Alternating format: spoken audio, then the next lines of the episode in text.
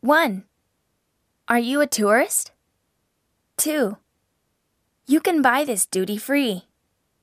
3. It's 12,000 yen without tax. 4.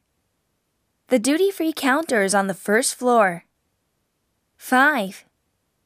Here's the information about applications. 6. We accept applications today only. 7. You need to show your passport for an application. 8. Purchases of more than 10,000 yen qualify. 9.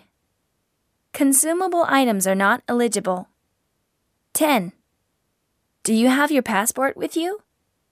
11. Please fill in this part of the form. 12. I'll fill in the rest. 13. This passport doesn't qualify for duty free status. 14. This is not a duty free product. 15.